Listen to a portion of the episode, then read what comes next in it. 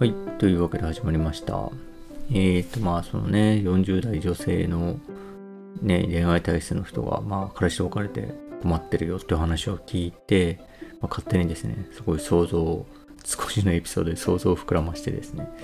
まあ、その自分が主演している、えー、映画のですね、主演女優のようなにに憧れてるんじゃないかと。そういうふうに世界を見ていてですね、そういうふうな自分になりたいというふうに憧れてるんじゃないかと。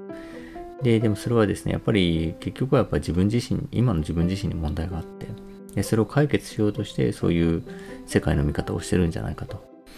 でもやっぱりですね、問題っていうのはまあ、あの、ね、あのあることは仕方ないので、えー、まあその問題を解決しようとしないっていうのがいいんじゃないかなと。もう、あの、そのためにはですね、まあ問題を問題と思わないことっていうのが大事で、それは我を忘れることなんじゃないかなっていうふうなことを話しました。本当にね、人の伝聞の情報でですね、その人の人生について勝手にここまで話してるんで、まあ、本当話しながらなんか、なんて不損なんだろうっていう気がしてきたんですけど、まあですね、まあ一つの思考実験みたいなもんでですね、ちょっと話を進めたいなと思うんですけど、えっ、ー、とですね、まあその話をですね、えっ、と、聞きながらやっぱりずっと思い出してたのはですね、まあ結構いろんな東洋哲学の話なんですよね。で東洋哲学って、まあ、かなりのですね、本当にもうほぼそうなんじゃないかと思うんですけど、基本的には私を、私ですね、私を減ずる、減らしていくっていうことにベクトルが向いてるんですよね。でですね、それはあの、その、例えばですけど、ガンディとかやったらですね、まあ、真理と一体になると、その自分っていうものがですね、何者かだったりとかですね、何かを持ってるような気にはならずにですね、もう本当に自分っていうのをなくしてですね、したら真理と一体になれるから、まあその、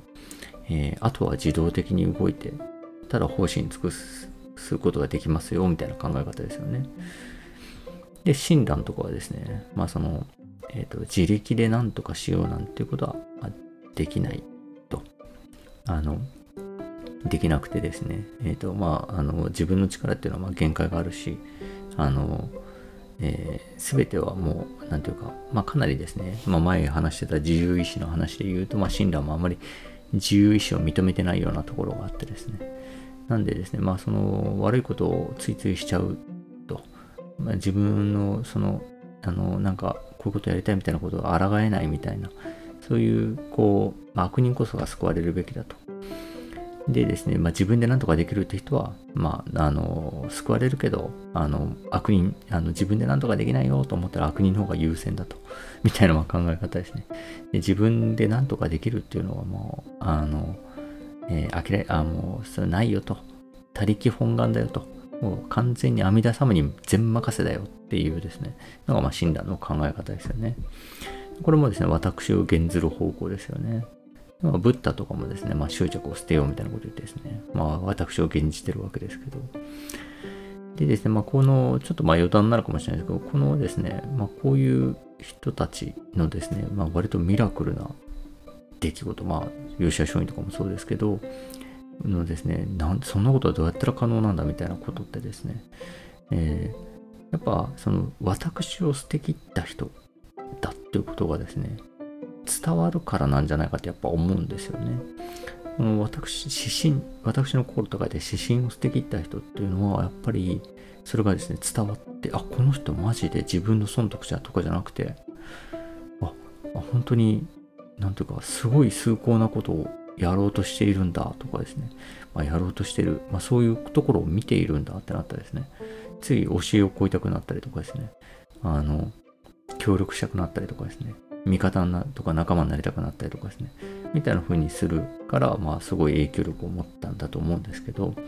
まあですね、やっぱりこの私を捨てていくっていう、その哲学の、まあ、実行の先にですね、まあ、その指針を捨てきった人の、まあ、すごい影響力っていうのがあるんだなというふうに、まあ、思うんですけどね。まあ、それはあんまり、あの、今回の話は関係なかったんですけど、まあですね、じゃあですね、それのまあ割と逆ですよね。あの、自分よりでかい自分をじっと見てる人はどうすればいいんだろうっていう話なんですけど、そういう人にですね、まあそもそもの話はですね、まあその人が、彼氏と別れてちょっと予想以上に落ち込んでいると何かできることはないのかっていうことですね。えー、いう話だったので、じゃあその人に対してじゃあ何ができるんだろうっていうふうに思うとですね、まあ、僕のま結論で言うとですね、まあ、優しく見守る以外は何もできないだろうなとは思うんですよね。でですね、なんかこう僕もですね、まあ今までの人生とか特にま会社入ってからですかね。で、仕事上で出会う方、まあ、特にクリエイターの関連の人っていうのはやっぱそういう人多いんですけど、業の深い人っていうのがやっぱいるんですよね。すごいですね、生きづらそうにしてたりとかですね。もしくはこう、頭の中が混乱してしまっている人っていうのがいるんですよね。でですね、あのそれはですね、すごくその、仕事上、仕事を一緒にやってたりとかするとですね、すごいまあ、大変なんですよね。まあ、正直言って仕事上では迷惑もかけられることも多々あるわけでですね。なんですけど、まあ、あの、えー、ここでですね、まあ最近とかでもですね、まあそういう人がいましてですね、あの、業が深くて生きづらそうにしていて頭が混乱してたんですよね。だから、あの、3つあるぞみたいな感じだったんですけど、1人の中に3つあるぞみたいな感じだったんですが、でですね、あの、僕はですね、まあそこまでの経験とか、まあ、その人との付き合いとかがあって、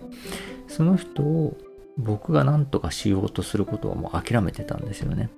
あ、この人はもうこんな感じの人なんだと。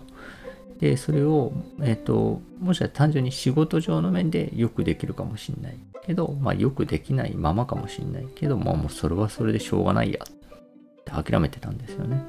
まあ諦めてるというかもうそのまま受け入れてるというか、まあ自分で何とかしようっていう気をはもうすでに捨ててたんですよね。じゃですね、ちょっとまあある優しい方がですね、えっとまあその人と一緒に仕事することになった時に、すごい生きづらそうな人ですよねって言って、なんか、なんとかしてあげられないかなと思ってるんですよね。なんか僕にできることは協力したいなと思っていてって言ってですね。で、ああ、そうですねって言ったんですけど、で、その人はですね、その人のためにちょっと結構骨を折ってですね、ちょっと言ったんですけど、やっぱですね、途中で、まあ、まあ、一言で愛想使い、つけちゃうんですよね、やっぱり。あ、ダメだってなって。まあ、まあ、多分だからどっかで諦めてですね。まあ、まあ、この人はこれでしょうがないやってなったと思うんですけど、でもですね、それはやっぱり、こう、ちょっとですね、あの、人をなんとかできる、人を救えるっていう、この僕らの方におごりがあったなと思うんですよね。なんか自分の力をですね、信じちゃってるというね、その親鸞の言い分で言うとですね、自力を信じちゃってるなっていうふうに思ったんですけど、ね、まあ、それでですね、最近またその親鸞の本をですね、読み返してたですね、その、まあ、また面白いこと言ってたんですけど、親鸞がですね、その、他人、あその親鸞がちょうど生きてる時期ってですね、あの、結構すごいあの災害とか、まあ、飢饉とかがあっても人がバタバタ死んでると。目の前でどんどん餓死していってるみたいなんですね、まあ、その辛い状況というのを、まあ、目の前でまざまざと見なきゃいけない状態だったわけですよね。で、そんな時にですね、その弟子と話しててですね、あの、他人を実際に救うと、その、例えば飢えてる人にご飯を渡したりとか、えー、ね、死にそうな人になんか何かやったりとかみたいな救うってことには、まあ、どうしても限界があると。それをやろうとすると、えっ、と、もうその、どうしても限界があってやれない時が来る、来ると。で、それなら、もう念仏唱えて、自分が往生して、あの世に行って、仏様になって、みんなを救えばいいって言ってたんですよね。それめちゃくちゃ面白いなと思ったんですが、まあなんか、一瞬ね、なんかこう、あの世頼みかよみたいなですね、